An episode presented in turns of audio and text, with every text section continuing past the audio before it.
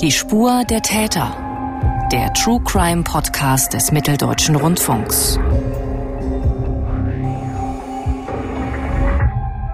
Diesmal mit einem Fall, der für alle Beteiligten extrem nervenaufreibend war. Hier ein erster Höreindruck mit Stimmen von Polizeibeamten. Die Suchaktion nach der Julia war bis dahin der größte Rettungshundeeinsatz in Deutschland. Es war eine zufällige Geschichte, dass eben die Julia in die Arme gelaufen ist. Und im Rahmen der Löscharbeiten durch die Feuerwehr wurde eine, ein verbrannter Körper äh, entdeckt. Wer ist die Leiche und unter Umständen, wie ist sie zu Tode gekommen? Wir haben ja auch vor und hinter dem Holzstapel, dem abgebrannten, noch Knochenteile gefunden, auch ein Stück Schädeldach. Wir müssen aus der Masse an Spurenträgern, die sichergestellt werden, im Umkreis dieses Leichenfundortes diejenigen rauswählen, die vielleicht interessant sind. Der Glücksfall von dem Fall ist halt das Radarbild. Man hat Leichenspürhunde in sein Auto rein riechen lassen und die haben aber nicht angeschlagen. Er hatte sein Auto professionell reinigen lassen Deshalb war auch da nichts zu finden. Da konnte man es schon raushören. Es geht um die Suche nach einem Mädchen namens Julia und später um die Suche nach ihrem Mörder. Ein Blitzerfoto wird für die Ermittler zu einem entscheidenden Hinweis werden und dann gibt es noch eine Explosion im Haus eines Verdächtigen, der dann auch noch ins Koma fällt.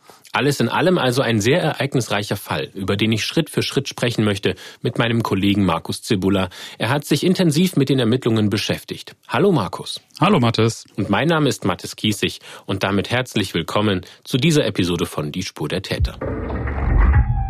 Markus, wir haben ja schon mehrere Fälle zusammen besprochen. Auch zu diesem hier hast du wieder mit deinem Team eine Reihe für die ARD-Mediathek gedreht, zu finden ab heute in der Reihe ARD Crime Time. Und der Fall beginnt im Sommer 2001. Es ist die erste Woche der Sommerferien in Hessen. In Rotheim-Bieber, einem 5000 Einwohnerort in der Nähe von Gießen, verschwindet ein Mädchen. Markus, wer ist dieses Mädchen und wo genau war sie denn zuletzt? Ja, es handelt sich um die achtjährige Julia Hose. Sie ist am genau 29. Juni 2001 auf einem Spielplatz gewesen in Rottheim-Bieber. Das war ein sehr heißer Sommertag. Ich hatte nochmal nachgeguckt, also das waren 27 Grad an diesem Tag. Äh, sie war in Freizeitklamotten bekleidet, ähm, hatte einen Donald Duck Rucksack dabei, eine Krokodil-Wasserpistole äh, und hatte sich da mit äh, diesen zwei Spielkameraden, hatte da gespielt gespielt auf dem Spielplatz. Die wurden dann gegen 17.30 von der Mutter abgeholt und Julia blieb dann erstmal zunächst alleine auf dem Spielplatz, weil ihre Eltern auch da um die Ecke eh gewohnt hatten und genau. 17.30 Uhr ist auch eine wichtige Zeit, denn das ist das letzte Mal, dass Julia auch wirklich von Zeugen gesehen wird. Wie wird ihr Verschwinden denn dann bemerkt? Genau, das hat einen kleinen Moment gedauert, weil Julias Eltern gerade dabei waren, von der einen Wohnung in Rottheim-Bieber in die andere zu ziehen. Sprich, der Vater war in der einen Wohnung mit Streicharbeiten oder ähnlichem, die Mutter in der anderen. Und so kam es dann irgendwann, Moment mal, Julia ist jetzt ja gar nicht nach Hause gekommen. Und so hatte man dann gegen 20 Uhr, so haben es uns die Ermittler berichtet, angefangen, ähm, nach Julia zu suchen. Hatte man natürlich erstmal selbst versucht, sie dort zu finden. Und als das dann nicht klappte und man keine Spur nach Julia hatte, hatte man sich dann gegen halb elf an, der, an dem Abend an die Polizei in Gießen gemeldet. Und wie reagiert die Polizei dann auf diese Vermisstenmeldung? Ja, die nehmen die Sache von der ersten Sekunde an sehr, sehr ernst. Sie beginnen sofort mit einer super aufwendigen Suche, ähm, haben natürlich auch erstmal die ganzen Freunde, Bekannte, Nachbarn alles abtelefoniert, abgeklappert und vor allem sind direkt auch knapp 100 Feuerwehrleute im Einsatz gewesen, die auch die Nacht durch nach Julia gesucht hatten, aber ohne Erfolg. Von Anfang an an dem Fall beteiligt ist der Ermittler und spätere Soko-Leiter Michael Pfendesack. Wiesengelände, Waldgelände, alte Stollen oder Gartenteiche wurden abgesucht.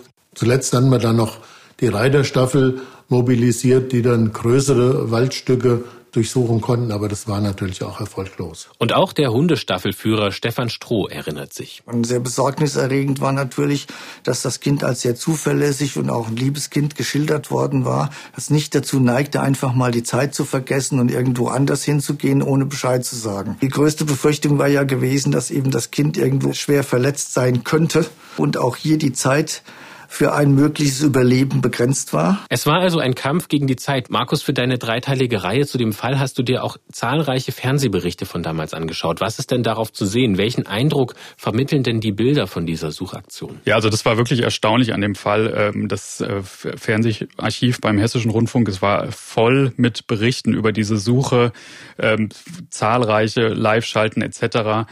Und da hat man recht schnell gemerkt, wie, ja, wie, wie, wie ernst dieses ganze Thema war und wie von Anfang an man da auch eigentlich vom Schlimmsten ausgegangen war. Ähm, und dies ein, ein unglaubliches Medieninteresse da auch bestand. Also der Ort, der wurde da richtig belagert, so hat man das Gefühl gehabt, wenn man sich die Berichte angeschaut hatte. Ja, und man sieht dort Hundertschaften, die die Wälder durchkämmen, Polizei, Feuerwehrleute.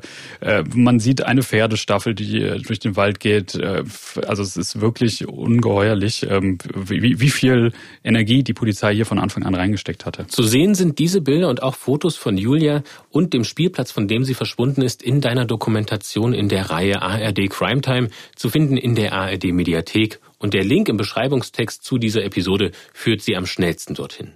Dass sich das Mädchen irgendwo selbst schwer verletzt hat, ist die eine Richtung, in die die ersten Ermittlungen gehen. Aber sicherlich prüft die Polizei auch die Möglichkeit, dass Julia entführt wurde.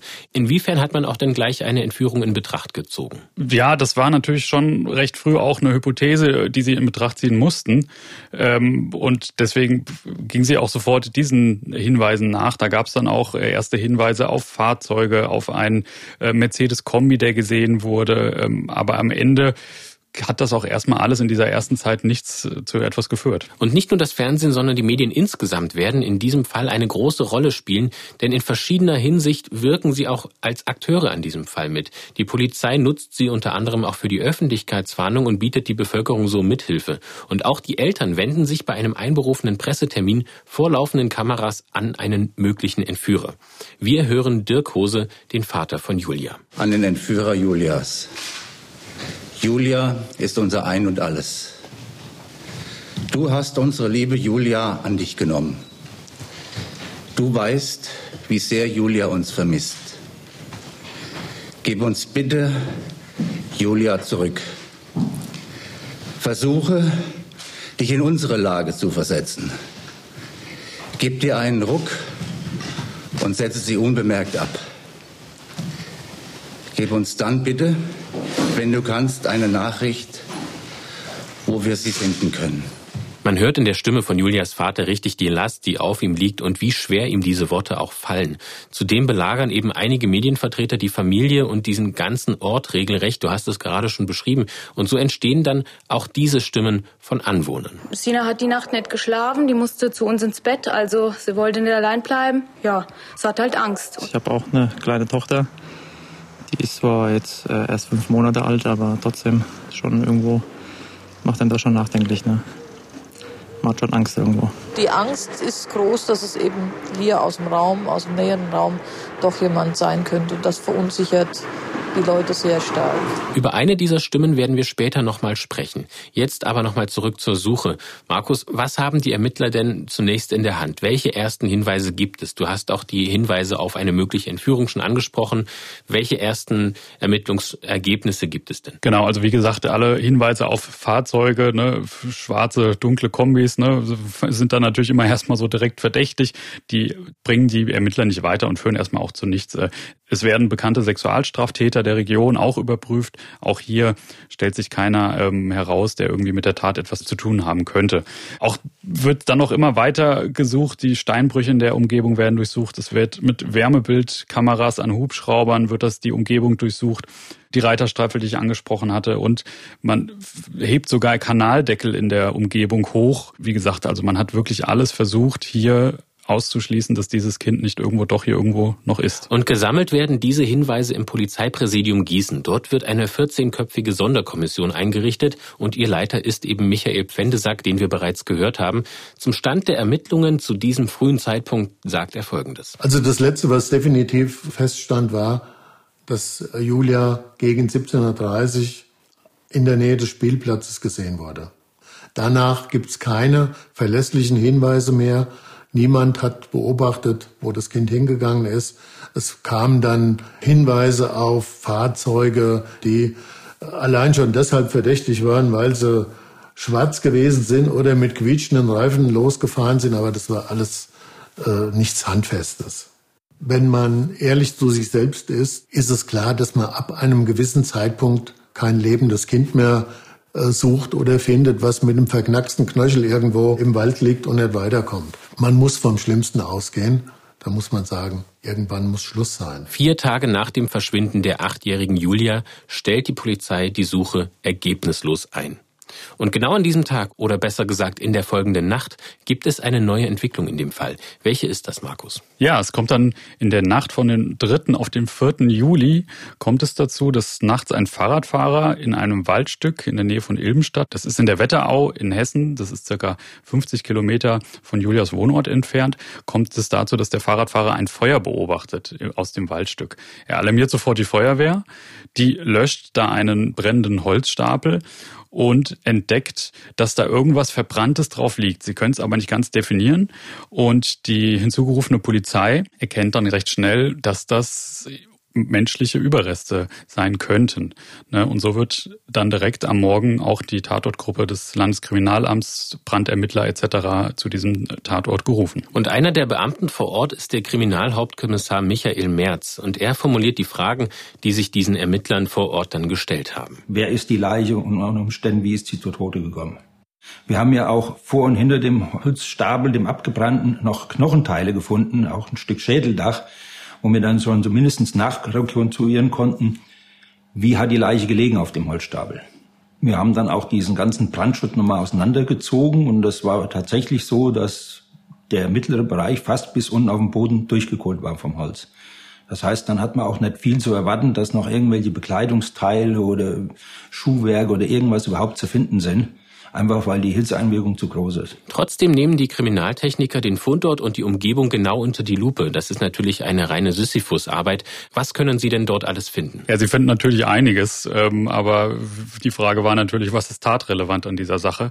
Äh, das haben uns die Ermittler auch erzählt, dass das natürlich äußerst problematisch hier war, weil da auch sehr viel Müll rumlag, ne, illegale Müllkippen etc., ähm, Kippenstummel, wo man auch nicht weiß, waren sind jetzt von den Feuerwehrleuten Leuten oder gehören die zur Tat. Also das war eine sehr umfangreiche Spurensicherung, so haben es uns die Beamten geschildert. Äh, sie konnten Faserspuren feststellen, sie konnten ein verbranntes Papier sicherstellen und sie konnten einen sogenannten Plattenniederhalter aus Metall feststellen. Das ist das, was man aus ähm, Schnellheftern kennt, mit dem man quasi die Blätter nach unten drückt. Und es wurde noch äh, Teile von Handschellen gefunden. Dieser Blattniederhalter und diese Handschellen, inwiefern konnten die dann auch zugeordnet werden? Bei diesem Blattniederhalter konnte man das dann auf jeden Fall zu einem Schnellhefter ungefähr zuordnen und äh, die Vermutung lag hier nahe, nachdem man das ähm, das verbrannte Papierstück quasi wieder sichtbar machen konnte von den Kriminaltechnikern, da war ein, eine Mickey Maus Figur zu sehen, ähm, war die Vermutung, dass das vielleicht eine Art Sammlung war mit, mit verschiedenen Mickey Maus Bildern etc.,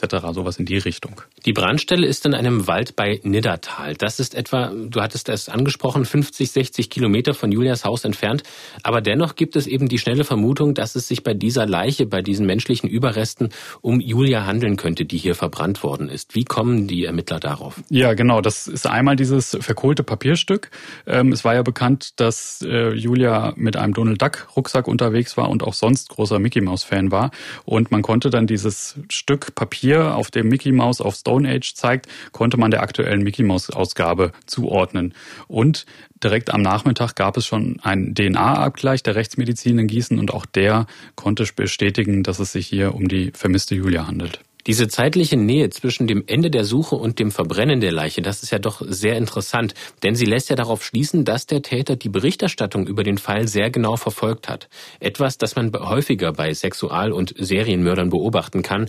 Und diesen zeitlichen Zusammenhang sieht auch Soko-Leiter Michael Pfendesack. Am dritten wurde schon verkündet in der Presse, jetzt ist Schluss mit Suchmaßnahmen. Und dann hat der Täter sich wahrscheinlich sicher gefühlt, okay, die Polizei hat das Netz ein bisschen gelockert, die ist auch nicht mehr so in Biebertal. Ich kann jetzt sehen, dass ich äh, die Leiche loswerde. Nun, nachdem die Eltern traurige Gewissheit haben, dass ihre Tochter tot ist, geht es jetzt natürlich in erster Linie darum, den Täter zu finden. Wer ist für den Tod von Julia verantwortlich? Das herauszufinden, Dabei soll die Obduktion der Überreste natürlich auch helfen. Was können die Rechtsmediziner denn neben dem Klären der DNA und eben diesem Abgleich mit Julia, dieser Bestätigung, was können die Rechtsmediziner noch herausfinden? Genau, also sie bestätigen gegen 15 Uhr, bestätigt die Rechtsmedizin aus Gießen, dass es sich um ein circa sieben- bis neunjähriges Mädchen äh, handelt mit blondem Haar und dass sie eine Verletzung am Kopf aufweist, die wohl auch hier zum Tod geführt hat.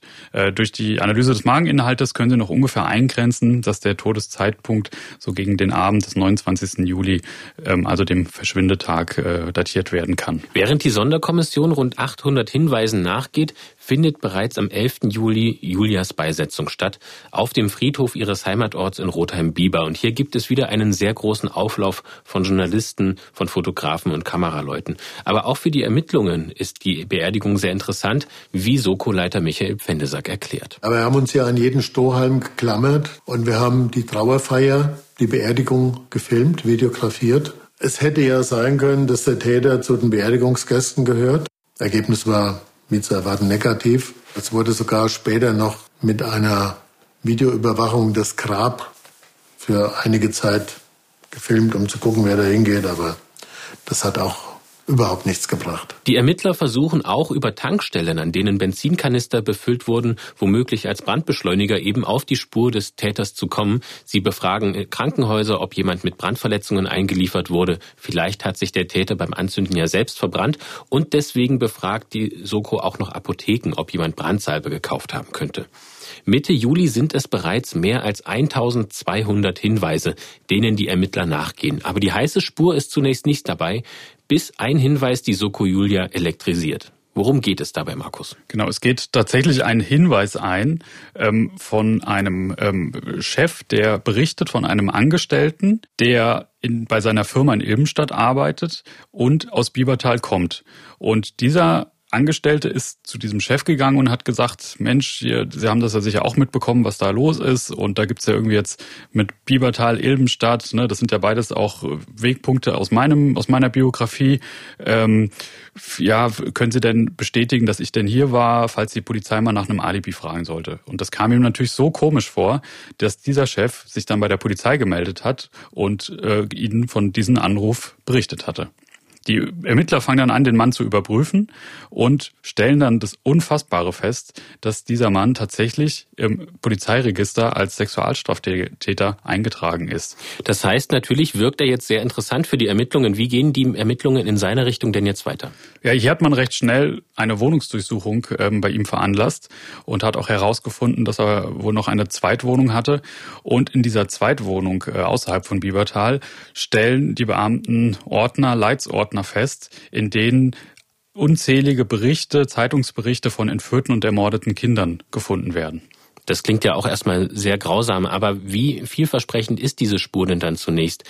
Denn es stellt sich heraus, dass diese Spur doch sehr schnell erkaltet. Der Verdächtige hat ein Alibi, wie Michael Pfendesack erklärt. Er hatte nämlich auf dem Nachhauseweg an der Tankstelle getankt, eine Packung Zigaretten geholt und noch einen Schokoriegel. Und genau diesen Beleg haben wir gefunden und das war seiner. Wenn einer unschuldig ist und er quasi durch ein Alibi ausgeschlossen wird, verringert sich ja damit auch der Kreis der Verdächtigen. Das heißt, die Ermittler haben jetzt wieder keine heiße Spur von Julias Mörder und die Bevölkerung und die Medien werden langsam ungeduldig, auch weil der Fall Julia nur einer von gleich mehreren ähnlichen Fällen ist, die zu dieser Zeit Schlagzeilen machen. Markus, ganz kurz, welche sind denn diese anderen Fälle mit verschwundenen und toten Kindern damals im Sommer 2001 und warum sorgt dieser Fall Julia jetzt für ein so enormes Medienecho? Also die Besonderheit war, dass es um die Jahrtausendwende in Hessen tatsächlich viele verschwundene bzw. getötete Kinder gab. Alles ungeklärte Fälle. Also einmal der Fall Johanna Bonacker 99, ähm, Tristan Bürbach aus Frankfurt Höchst 98, dann Melanie Frank aus Wiesbaden 99. Also das sind alles ungeklärte Vermisstenfälle von Kindern, die alle in einem Umkreis von maximal 100 Entfernung jetzt zu diesem neuen Tatort in Rottheim-Bieber ähm, entdeckt wurden. Und da war natürlich schon die Angst groß, ob es hier vielleicht sogar auch ein Serientäter sein könnte. Du hattest gerade Johanna Bonacke angesprochen. Über diesen Fall haben wir uns ja auch unterhalten hier im Podcast. Den Link sowohl zur Podcast-Folge als auch zu deiner Reihe im Crime Time, den stellen wir Ihnen natürlich auch in die Show Notes. Und im Fall Julia Hose wird es den Ermittlern hier gelingen, den Mörder des Mädchens zu finden. Fassen wir nochmal zusammen, was wir bisher besprochen haben. Julia verschwindet am 29. Juni 2001 vom Spielplatz in ihrem hessischen Heimatort in der Nähe von Gießen. Vier Tage später wird ihre verbrannte Leiche gefunden in einem Wald 60 Kilometer von ihrem Wohnort entfernt. Sie wurde noch am Abend ihres Verschwindens durch Gewalt gegen den Kopf getötet und nachdem die Einsatzkräfte die Suche eingestellt haben, wird ihre Leiche eben auf einem Holzstapel in besagtem Wald angezündet. Ein polizeibekannter Sexualstraftäter mit Bezug sowohl zum Wohnort Julias als auch zur Gegend, in der die Leiche gefunden wurde, gerät ins Visier der Ermittler, doch er hat ein Alibi und gilt damit nicht mehr als verdächtig. Dann, am 17. Juli 2001, gibt es einen entscheidenden Fortschritt durch den Hinweis eines Amateurdetektivs, beziehungsweise ist es etwas mehr als ein mündlicher Hinweis, Markus. Genau, und dieser Amateurdetektiv ist ein Mann aus Köln, der seine Urlaube dazu verwendet, bei der Aufklärung von solchen Verbrechen zu helfen. Und er begibt sich dann im Sommer 2001 nach Rottheim-Bieber und gibt, begibt sich auch nach Ilbenstadt nochmal, also an diesen Fundort, an diesen Brandort. Und er entdeckt tatsächlich das, was die Hundertschaften vorher nicht entdeckt hatten beim Durchkämmen der Wälder, nämlich eine, einen blauen Stofffetzen, leere, eine leere Zigarettenschachtel weiße Latexhandschuhe und eine kleine Wasserspritzpistole in Form eines Krokodils. Gefunden habe er das an der Kreuzung von zwei Landstraßen unmittelbar von diesem Brandort, ähm, etwa 500 Meter entfernt. Die Ermittler greifen dann zu einer sehr ungewöhnlichen Methode zur Identifizierung dieser Gegenstände, zum Beispiel der äh, Wasserpistole, dieser Krokodilpistole. Und zwar zeigen sie diese Pistole einfach den Spielkameraden von Julia, mit denen sie ja zuletzt auf dem Kinderspielplatz waren, und fragen sie, kennt ihr die Pistole? Und die Kinder antworten ja das ist Julias Pistole. Und damit war recht klar, dass diese Gegenstände auch in irgendeiner Verbindung mit der Tat stehen können. Und die Kriminaltechniker im LKA können eben auch verschiedene Spuren sichern, haben aber eben noch kein Vergleichsmaterial. Ähm, und beteiligt an der Untersuchung im LKA ist in Wiesbaden Dr. Harald Schneider. Er ist der Leiter der DNA-Analytik. Wir müssen aus der Masse an Spurenträgern, die sichergestellt werden, im Umkreis dieses Leichenfundortes diejenigen rauswählen, die vielleicht interessant sind. Neben dieser Spielzeugpistole lag auch ein Latexhandschuh, ein Einweghandschuh. Und der war für uns natürlich brennend interessant. Wir haben gesagt, okay, wenn jemand schon versucht, Gegenstände wegzuschmeißen oder aus dem Fahrzeug zu schmeißen, und das sind Gegenstände unter anderem von der Julia, dann ist dieser Handschuh auf jeden Fall für uns hochinteressant, weil er natürlich Täterspuren enthalten kann. Das haben wir auch gemacht, haben auch ein DNA-Profil erstellt und hatten dann als allererstes schon mal eine DNA-Spur, wo wir Personen hätten mit vergleichen können. Allerdings gibt es zu diesem Zeitpunkt eben keinen Verdächtigen, bei dem dieser Vergleich möglich gewesen wäre und auch der Abgleich mit der bundesweiten DNA-Analysedatei verläuft negativ. Wobei man auch sagen muss, dass diese Datenbank damals noch im Entstehen und damit bei weitem noch nicht so vollständig war, wie sie heute ist. Sicher eine doch unbefriedigende Situation für die Ermittler, oder? Welche Ansatzpunkte haben Sie denn jetzt noch, nachdem trotz dieser Hinweise Sie eigentlich erstmal nicht weiterkommen? Ja, also da haben Sie sehr, sehr viele Ideen und Punkte, die Sie da weiter verfolgen. Einmal hoffen Sie natürlich weiter, dass irgendjemand aus der Bevölkerung was gesehen hat. Dafür stellen Sie ganz große Schilder entlang der Bundesstraße dieses, äh, dieses Brandes auf, wo Sie einfach zu aufrufen, wer hat hier zu diesem Zeitraum etwas gesehen. Die Staatsanwaltschaft setzt gleichzeitig eine Belohnung von 50.000 Mark für entscheidende Hinweise aus. Dieser Brand wird nachgestellt, simuliert, um Rückschlüsse auf die genaue Zeit herzustellen, wann das hier passiert sein könnte. Es wird selbst angefangen, ähm, eine ja, vielleicht aussichtslose Idee erstmal, alle Blitzerfotos aus der Region auch einzufordern. Mein Gott, vielleicht wurde der Täter ja geblitzt, als er lang gefahren sind. Also man versucht wirklich alles, diese Tat hier aufzuklären. Ähm, und dass dieser Fall wirklich hohe Priorität hatte, zeigte, dass äh, uns auch der Soko-Leiter schilderte, dass er mehr Personal angefordert hatte zu diesem Zeitpunkt ähm, gegenüber des Innenministeriums. Und ja, ein paar Tage später hat er 18 zusätzliche Beamte aus ganz Hessen für diese Soko bekommen. Also das hatte wirklich eine sehr, sehr hohe Priorität, zumal auch der damalige hessische Innenminister Volker Bouffier hier auch dran interessiert, weil, weil immerhin passierte das zu seinem Nachbarort in seinem Landkreis in Gießen. Uns interessiert jetzt natürlich, ob irgendeiner dieser verschiedenen Ansätze, die du gerade geschildert hast, im Mordfall Julia die Ermittler weitergebracht hat. Also die Zeugensuche mit der Belohnung, die großen Schilder, die Blitzerfotos, die Brandrekonstruktion. Welcher Ansatz war am Ende der erfolgreichste? Tatsächlich die Blitzerfotos. Also da ist wirklich das Unglaubliche passiert. Da kamen zwei Kollegen aus Wiesbaden, die zu der Soko kamen zur Verstärkung. Direkt an ihrem ersten Tag sind sie hingekommen, haben gesagt, so was können wir tun. Ähm, wir hatten auch mit einem der äh, Beamten gesprochen, Uwe Stahl, und der hatte diesen Karton hingestellt bekommen mit diesen Blitzerfotos, die da jetzt schon eine Weile standen und sollte die jetzt quasi mit seinem Kollegen gemeinsam abgehen und einfach die, äh, die entsprechenden Fahrzeuge äh, überprüfen. Der Sokoleiter, so hat er uns geschildert, ist dann zu den Kollegen gegangen, hat sie nochmal kurz eingewiesen, hat gesagt, ja, ich suche jetzt nicht äh, die Familie im Auto, sondern schon irgendwie einen alleinstehenden männlichen äh, Mann am Steuer, also der alleine fährt, äh, um die 30, vielleicht sogar mit GI, also Gießener Nummernschild, genau nimmt, so berichtet er uns das, so einen Stapel in die Hand, lässt das so über den Daumen laufen, tippt so ein Bild heraus und scherzt dann noch so, ja, hier so genau so ein, ne, sieht man einen Mann drauf, GI, TV, das Nummernschild und scherzt dann noch zu seinen Kollegen mit TV, Tatverdächtiger, na, das wird doch passen, fangt doch mit dem mal an. Das Foto und zum Beispiel auch die Schilder am Straßenrand zur Zeugensuche, die sehen Sie, liebe Hörerinnen und Hörer, in der dreiteiligen Dokumentation von Markus für die ARD Mediathek und den Link dorthin finden Sie in unseren Shownotes. Zurück zum Blitzerfoto. Auf wen ist das Auto dieser Passat Kombi denn zugelassen? Wer sitzt da am Steuer? Ja, die Haltererfrage ergibt, dass es ein Thorsten V ist. Das erklärt dann auch die Abkürzung auf dem Nummernschild, das TV. Und dieser ist gemeldet in Kleinlinden. Das ist ein Ortsteil südlich von Gießen.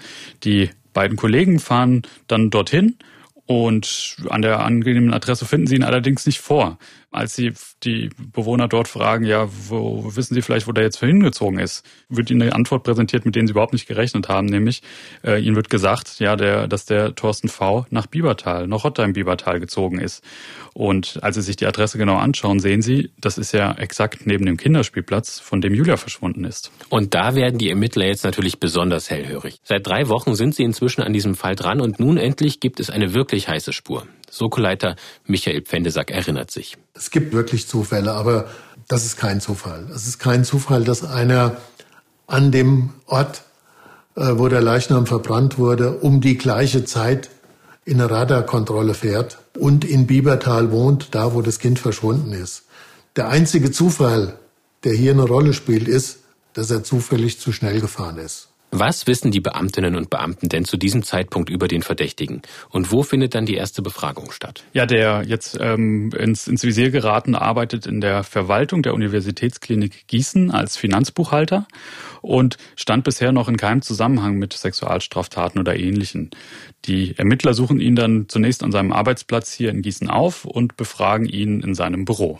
Und diese Situation hat sich bei Kriminalhauptkommissar Uwe Stahl sehr ins Gedächtnis eingebrannt. Und als er dann kam und wir uns vorgestellt haben als Mitglieder der Soko Julia und wollten ihn bezüglich des Radarfotos befragen, da ist mir was passiert, was mir vorher und auch später nie mehr passiert ist.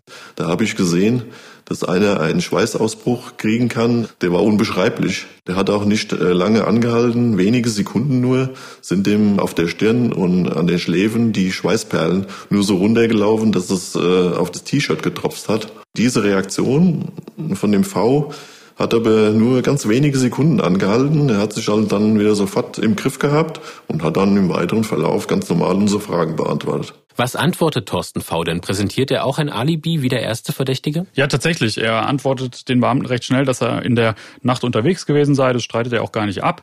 Und er wäre geblitzt worden, weil er hätte sein Auto einfahren wollen. Ähm, er nennt dann auch mehrere Orte, an denen er angeblich gewesen sei, an der Tankstelle, an einem Geldautomat, womit er dann den Beamten äh, glaubhaft vermitteln kann, ja, ich kann da ja gar nicht zu der Zeit äh, dort gewesen sein an diesem Waldstück. Ne? Sie lassen sich dann noch, wie auch bei den bisherigen äh, Verdächtigen, sagen, lassen sich noch die Arme und Hände zeigen, ne? weil sie hoffen ja noch, dass da vielleicht Brandwunden von diesem Brand zu sehen seien. Keine Spuren. Auch das Auto zu untersuchen zu lassen, willigte er ein. Aber auch hier finden Sie gar nichts in dem Auto. Einzig auffällig, das Auto wirkt sehr, sehr frisch geputzt von innen. Es riecht auch noch alles sehr frisch. Also da sind sie dann doch so ein bisschen skeptisch. Ähm, genau, aber seine Frau gibt ihm dazu auch noch ein Alibi ähm, und sagt, dass sie an dem Verschwindetag von Julia ja da sei, sie um 17.45 Uhr wieder zu Hause gewesen und deckt somit auch da ihren Mann. Und das Ergebnis der Untersuchung des Autos beschreibt Soko-Leiter Michael Pfendesack noch etwas ausführlicher. Man hat Leichenspürhunde in sein Auto ähm, rein riechen lassen und die haben aber nicht angeschlagen. Die Kollegen sagten, das Auto war fast klinisch sauber. Das hat frisch gerochen nach Zitrone und auf diesen Geruch angesprochen sagte er, das kommt von der Lautsprecherbox, die da eingebaut ist. Die hätte er jetzt neu gekauft. Das führte dann noch zu der lustigen Begebenheit, dass die Kollegen zu dem Laden gefahren sind, wo die Box in, in einer riesengroßen Schütte dann auch noch weiterhin zur Verfügung stand und haben da dann geschnuppert, was dann zum Erstaunen der anderen Kunden geführt hat. Aber die Box war es natürlich nicht. Er hatte sein Auto professionell reinigen lassen, deshalb war auch da nichts zu finden. Inzwischen arbeiten mehr als 70 Beamtinnen und Beamte an dem Fall, in dem Thorsten V. nun die heißeste Spur ist, trotz seines Alibis. Unter anderem werden seine Telefone überwacht, sein Festnetzanschluss, sein Telefon im Büro und sein Mobiltelefon sowie auch das seiner Frau. Zudem fordern die Ermittler bei den Netzbetreibern die Verbindungsdaten der Telefone ab. Was können sie denn daran ablesen? Ja, nicht wirklich viel. Also ähm, es kommt eigentlich nicht so wirklich was raus. Ähm, es werden ähm, allerdings parallel auch noch verschiedene Wegzeitberechnungen ähm, von den Aussagen von Thorsten V. Ähm, unternommen, wo man merkt, das kann alles so nicht ganz stimmen. Ne? Und Deswegen hat man da jetzt langsam, wird er immer wieder, gerät er mehr in den Fokus und man plant eine erneute Befragung mit ihm ähm, und plant ihn an den darauffolgenden Tagen an seiner Arbeitsstelle aufzusuchen und ihn mit aufs Revier zu nehmen für eine erneute Befragung. Während das geprüft wird und auch ob die Spuren an den Latexhandschuhen und den Stofffetzen, die der Amateurdetektiv in der Nähe des Leichenfundorts entdeckt hat, von Thorsten V. stammt, da fällt den Ermittlern etwas ein. Ein Fernsehbeitrag des Privatsenders Sat1 vom 30. Juni, dem Tag nach Julias Verschwinden. Und da ist in einer Straßenumfrage ein Mann zu sehen, der gerade den Gehweg vor seinem Haus fegt, als er von der Reporterin angesprochen wird. Und da hören wir jetzt noch mal rein. Ja. Moment, wir müssen so. Scherwitzen. Jetzt hat die Polizei ja ganz viele Spuren und Hinweise und der ja. Mörder ist immer noch auf freiem Fuß. Was haben Sie für ein Gefühl dabei? Ja, kein gutes. Ich habe auch eine kleine Tochter. Die ist zwar jetzt äh, erst fünf Monate alt, aber trotzdem schon irgendwo macht einen da schon nachdenklich. Ne? Macht schon Angst irgendwo. Vielen Dank. Und genau dieser Mann ist Thorsten V. Markus, wie ging es dir, als du diesen Ausschnitt sicherlich auch mehrfach angesehen hast? Ja, das ist wirklich einer der absurdesten Ausschnitte, die wir bisher bei den Arbeiten zu Crime Time jemals gesehen haben. Also wir haben uns den wirklich sehr, sehr oft angeschaut, weil der wirklich so unglaublich ist und mit dem Wissen, ähm, was da jetzt noch alles dann kommt und wie das äh, sich abgespielt hatte, kann man das einfach nicht glauben, wie einer so eine Aussage da macht, so in diese Kamera spricht, ähm, mit dem Wissen, was da passiert ist. Also das war wirklich äh, unfassbar und wir haben da so Bild für Bild durchgeguckt und ja, waren da echt äh, völlig, völlig perplex. Er wirkt ja auch unglaublich sowohl ernst, weil er eben ähm, scheinbar wirklich in Sorge ist, auch um seine Familie, und auf der anderen Seite aber auch aufgeschlossen der Gesprächspartnerin, also gar nicht feindselig gegenüber. Ja, es ist komplett absurd, weil die normale Reaktion, soweit man das versucht nachzuvollziehen, wäre ja einfach abzuwinken. Und man kennt es, ein Kamerateam würde das sofort akzeptieren, würde die Kamera ausmachen und weitergehen. Also er hat diese Situation ja überhaupt nicht versucht zu beenden, ganz im Gegenteil. Vielleicht hatte er auch einfach hier auch wieder die Hoffnung, naja, mein Gott, das macht mich ja eher noch unauffälliger, wenn ich jetzt hier auch noch den betroffenen Familienvater mime. Und dann kommt der Durchsuchungsbeschluss für das Haus von Thorsten V. Aber die Durchsuchung kann nicht so wie geplant stattfinden. Warum nicht? Ja, da kommt es zu einer, zu einem Ereignis, womit dann auch niemand gerechnet hätte. Und zwar kommt es zu einem Feuerwehralarm, nämlich es soll zu einer Verpuffung gekommen sein im Haus von Thorsten V. Er liegt schwer verletzt draußen im Garten, er wurde scheinbar herauskatapultiert, liegt da jetzt in dem Garten. 80 Prozent seiner Haut sind verbrannt. Er wird mit einem Helikopter sofort in eine Kölner Spezialklinik gebracht, liegt im Koma und ist nicht ansprechbar. Die Ermittler der Soko Julia nutzen das natürlich sofort und gehen jetzt in diese Wohnung rein, weil die ist ja jetzt ein Tatort, ne, im, im wahrsten Sinne des Wortes, von einem, von einer Explosion und durchsuchen auch hier diese Räumlichkeiten. Und wie war die Situation für die Ermittlerinnen und Ermittler vor Ort, wenn da ohnehin schon so ein großer Medienauflauf in diesem Ort war? Ja, es ist ja jetzt echt noch nicht lange her zur, zum Verschwinden von Julia. Sprich, die äh, Journalisten, die waren natürlich auch hier noch vor Ort, beziehungsweise haben das natürlich sehr schnell alles spitz bekommen. Und so hat uns die Ermittler beschrieben, als sie dann zu dem Tatort da gefahren sind, um Spurensicherung zu, etc. zu machen, musste die erstmal die Straßen freiräumen, weil das zugepackt war mit Übertragungswagen wieder, mit Autos von Journalisten. Ähm, also auch hier eine völlig absurde Szene, so, so wurde es uns beschrieben, dass sogar selbst Kameraleute äh, und Fotografen Fotografen sich in den Nachbargärten verschanzt haben, auf die Balkone von Nachbarn gegangen sind, um da irgendwelche Blicke in dieses Haus zu erhaschen. Die Ermittlerinnen und Ermittler stehen damit also bei jedem Schritt und bei jedem Handgriff, den sie tun, jetzt unter ständiger Beobachtung. Und natürlich ahnen sie, dass sie Julias Mörder tatsächlich nun dicht auf der Spur sind. Es liegt ja die Vermutung nahe, dass Thorsten V. der Durchsuchung zuvorkommen und Spuren verwischen wollte. Hören wir die Einschätzung der Ermittler Fendesack, Stahl und Mohr. Der erste Gedanke war, nicht schon wieder ein Zufall. Es gibt keinen Zufall. Und da war ich ziemlich sicher, dass wir jetzt äh, den Sack zubinden können. Und natürlich rein praktisch die Erwägung, jetzt wird eine Durchsuchung gemacht und dann gucken wir mal, ob da irgendwelche Beweismittel noch aufzufinden sind, ob die Anwesenheit der Julia im Haus nachzuweisen ist und so weiter. Also ich meine, in dem Moment, wo wir jetzt die Möglichkeit hatten, die Wohnung und den Keller zu durchsuchen, da hat man sich ja schon gedacht, man wird hier mit Sicherheit irgendwas finden. Alle waren ja eigentlich davon überzeugt, das ist der Täter. Gewisse Euphorie gab es dann schon. Also ich glaube, hier sind wir richtig. Markus, kannst du uns das Haus von Familie V etwas näher beschreiben? Welches Bild bietet sich den Ermittlern nach der Verpuffung? Ja, also das ist ein schickes Einfamilienhaus äh, auf drei Etagen, also recht recht großzügig. Sie haben da gelebt, also er hat da gelebt mit seiner Frau und seinem ähm, Kind. Es hat einen netten großen Garten, viel bewaldet, äh, viele Bäume, eine überdachte Terrasse dazu und es liegt halt wirklich äh, direkt gegenüber von dem Spielplatz. Es gibt auch oben im Dach gibt es einen Raum, von dem aus kann man auch wirklich diesen Spielplatz sehr gut einsehen. Es wurde uns beschrieben von den Ermittlern, dass er auch wohl in diesem Raum auch viel Zeit verbracht hatte. Das konnte man wohl daran ablesen, dass da eine Menge ähm, abgerauchter Zigaretten zu finden waren. Und er hatte auch eine große Sammlung an Mickey Maus Heften und wohl auch einiges an pornografischem Material. In dem Keller war es eigentlich sehr ordentlich, also lag nicht viel rum. Natürlich, da hier die Verpuffung stattgefunden hatte, war hier natürlich alles sehr verraucht, verrußt und die Gegenstände, die da so lagen, zum Beispiel hat uns ein Ermittler beschrieben, Inline-Skates, das war nur noch so ein Plastikklumpen, den man da gesehen hat. Also das zeigt nochmal, was für eine unfassbare Hitze hier stattgefunden haben muss. Und dann lag da noch ein zusammengerollter Teppich mitten in diesem Kellerraum. Also jede Menge Spuren, die gar nicht alle sofort untersucht werden können. Und zuerst setzen die Ermittler zwei Leichenspürhunde ein, einen nach dem anderen, um eben zu sehen, ob sich Julias Leiche vorübergehend in dem Haus befand. Und das Vorgehen beschreibt Hauptkommissar Michael Mohr. Dann haben wir erst den ersten Hund ins Gebäude geführt und der hat dann den Raum abgesucht und hat dann äh, in einem Schrank der in der Ecke stand, hat er ein eindeutiges Signal abgegeben und hat äh, uns im Prinzip äh, signalisiert, dass da möglicherweise eine Leiche abgelegt war.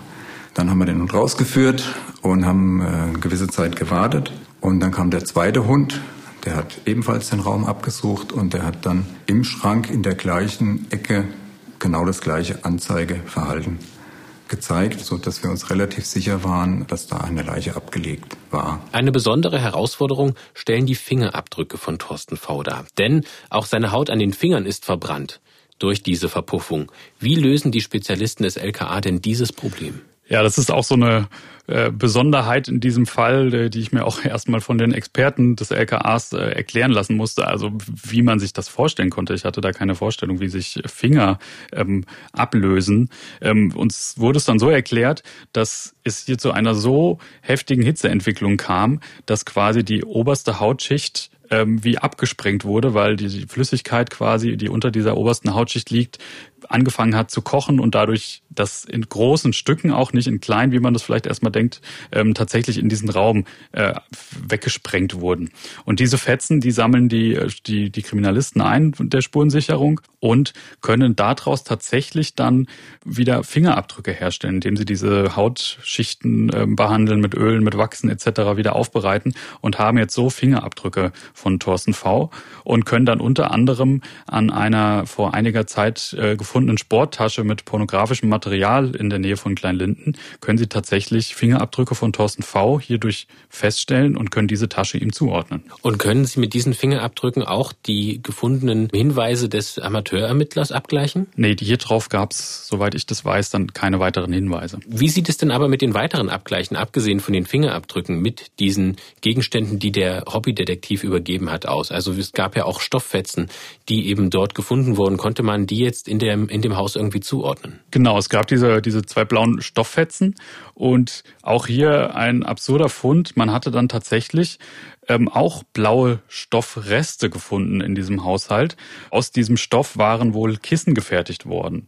Ne? Und man konnte dann diese Stücke wieder zusammenführen und konnte sehen, dass das exakte Ausschnitte waren aus diesen Stoffresten und hatte dann eine sogenannte Passspur und die ist wohl so einzigartig, dass ganz klar war, dieser Stück Stoff stammt aus diesem Haushalt beziehungsweise von diesem von dieser Stoffbahn. Wenn Sie sich das gerne etwas bildlicher noch ansehen möchten, dann auch hier wieder der Hinweis auf die Dokumentation in der ARD Mediathek. Dort kann man diese übereinstimmenden Passspuren der beiden Stoffstücke sehr gut sehen. Einfach in der ARD Mediathek nach der Reihe ARD Crime Time suchen oder einfach dem Link in unseren Shownotes folgen.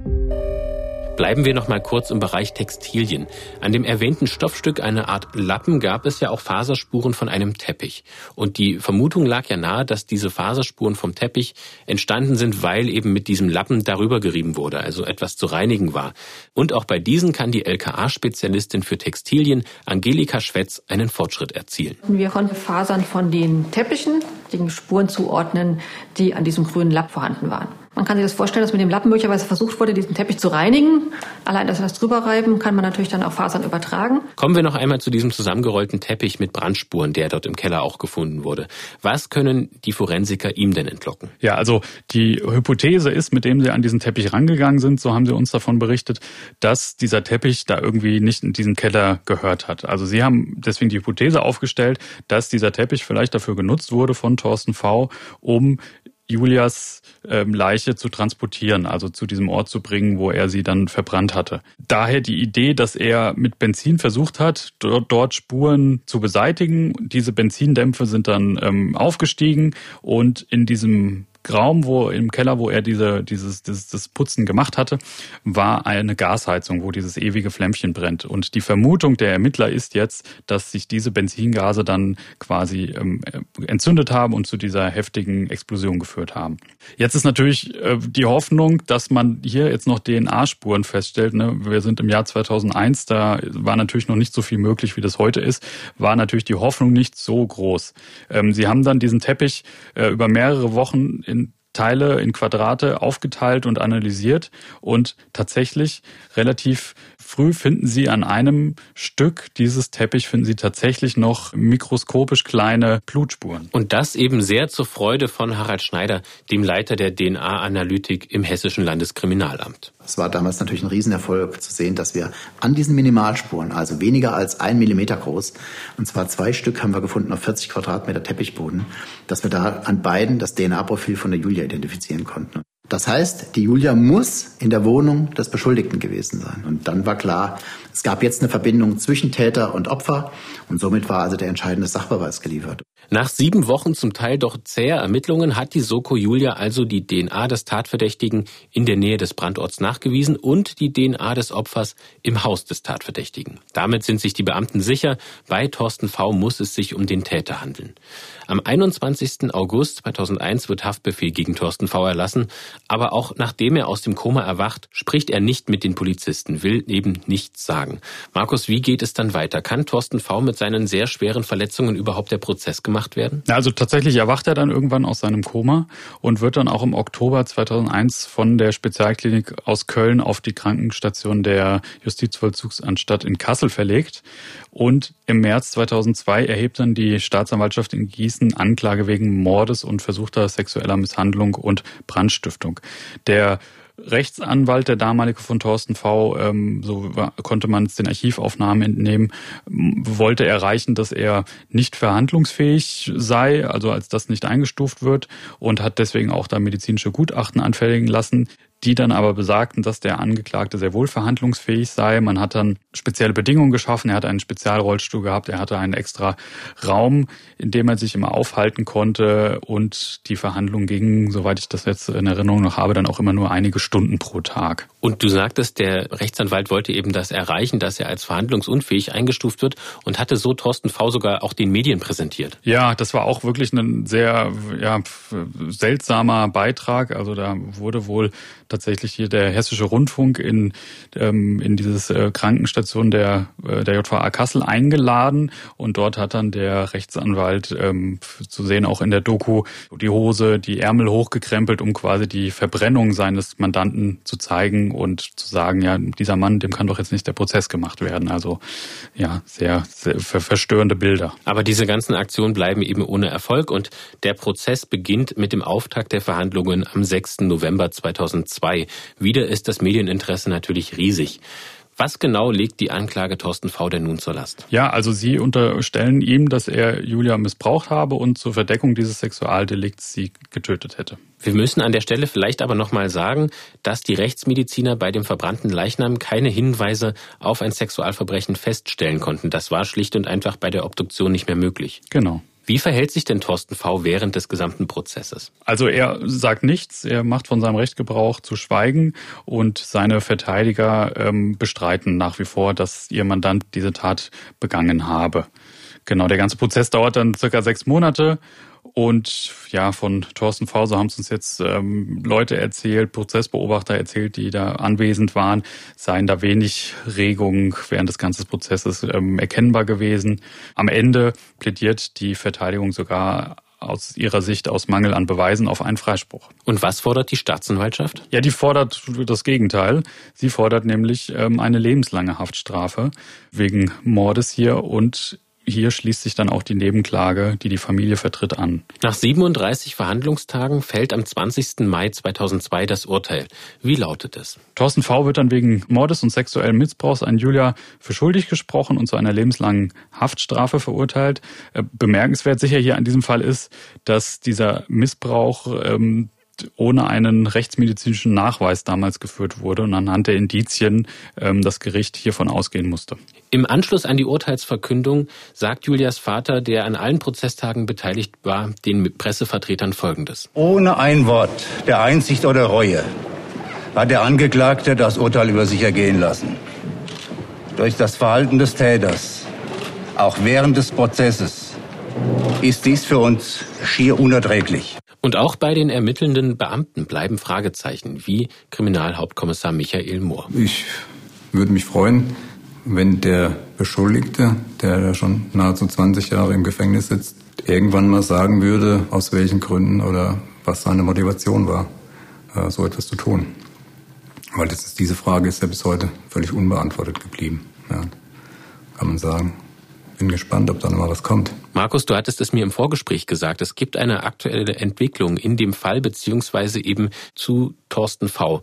Was ist denn da jetzt passiert? Ja, also der Wunsch von, ähm, den wir gerade gehört haben, von dem Ermittler Mohr, der wird leider nicht in Erfüllung gehen, denn uns wurde jetzt heute mitgeteilt, dass Thorsten V. am 20.03. an einer Krankheit im Wetzlarer Krankenhaus verstorben ist.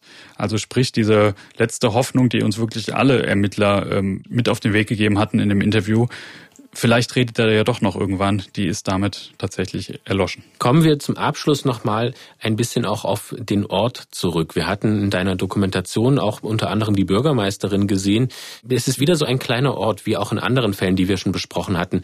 Wie geht denn dieser kleine Ort mit dieser Tat bis heute um? Wie präsent ist dieser Fall immer noch? Ja, tatsächlich immer noch sehr präsent. Also ich hatte auch in der Recherche und in der Vorbereitung äh, Kontakt zu der ehemaligen Bürgermeisterin und sie kannte den Fall natürlich noch sehr, sehr gut und hatte mir das auch nochmal beschrieben, was dieser, ja, was dieser Fall eigentlich, dieses Verschwinden mit dem Ort gemacht hatte.